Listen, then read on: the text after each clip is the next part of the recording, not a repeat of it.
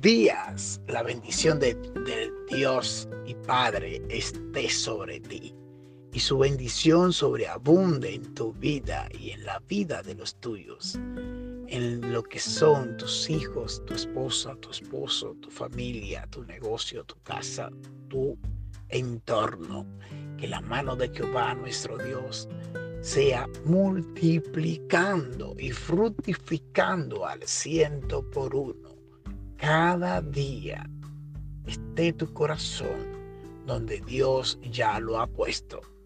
Y la palabra por el consejo del día, hoy la vamos a estar leyendo en Miqueas 7:18.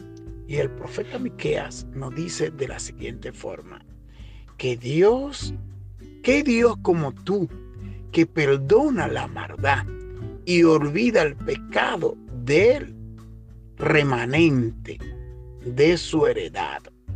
No, no retuvo para siempre su enojo, porque se deleita en misericordia. Aleluya. Wow. Cuán Dios, cuán Dios grande tenemos.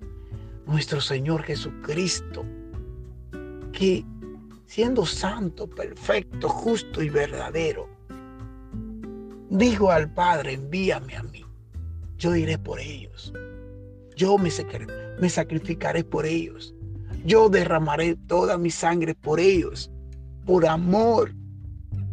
Y hoy por su gracia, por la gracia que primero hubo en Cristo, hoy por su gracia, por su amor, por su misericordia, nosotros hoy podemos acercarnos al trono de la gracia, al, oportuno socorro, al, verdadero ya no, no, quedamos en los atrios, sino que podemos llegar al Santísimo, porque el velo fue rajado en dos para que no hubiera ninguna oposición que te detuviera en los atrios, sino que ya tú puedes entrar al lugar santo y adorar adorar a nuestro Dios en espíritu y en verdad.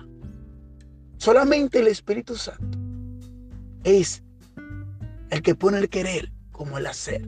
Solamente el Espíritu Santo es el que deposita la palabra, es el que da la palabra, es el que da la unción, es el que nos da eh, esa autoridad para podernos nosotros empoderar en Cristo Jesús. No es que yo tenga poder. Yo no tengo ningún poder, yo no tengo nada. Ahora en Cristo Jesús tengo la autoridad. Él me ha dado la autoridad. Él me, ha, él me ha delegado la autoridad, pero en su nombre no crea que eres tú, no eres tú. Es en el nombre de Jesús y es su amor y es su misericordia que él se, él se olvida de nuestros pecados. Y dice su palabra y escrito está, que lo arroja a lo más profundo del mar, donde ojos humanos no han podido llegar. Él quita nuestra maldad. Él quita nuestro dolor. Él quita nuestras angustias. Él quita nuestras necesidades. Y nos pone en un lugar, y nos pone en un lugar mejor para estar con Él, para habitar con Él pero tú tienes que dejarlo entrar a tu corazón. No hay forma de cómo esta palabra cobre vida en tu vida si tú no dejas que Él entre a tu vida. Y Jesús es un caballero. Él no entra donde no lo dejan. No es como una persona que pueda entrar a tu casa y robar y, saquear y quitarte todo lo que tú... No, Jesús no es así. El enemigo vino para robar, para matar, para hurtar. Pero Cristo ha venido para dar vida y vida en abundancia.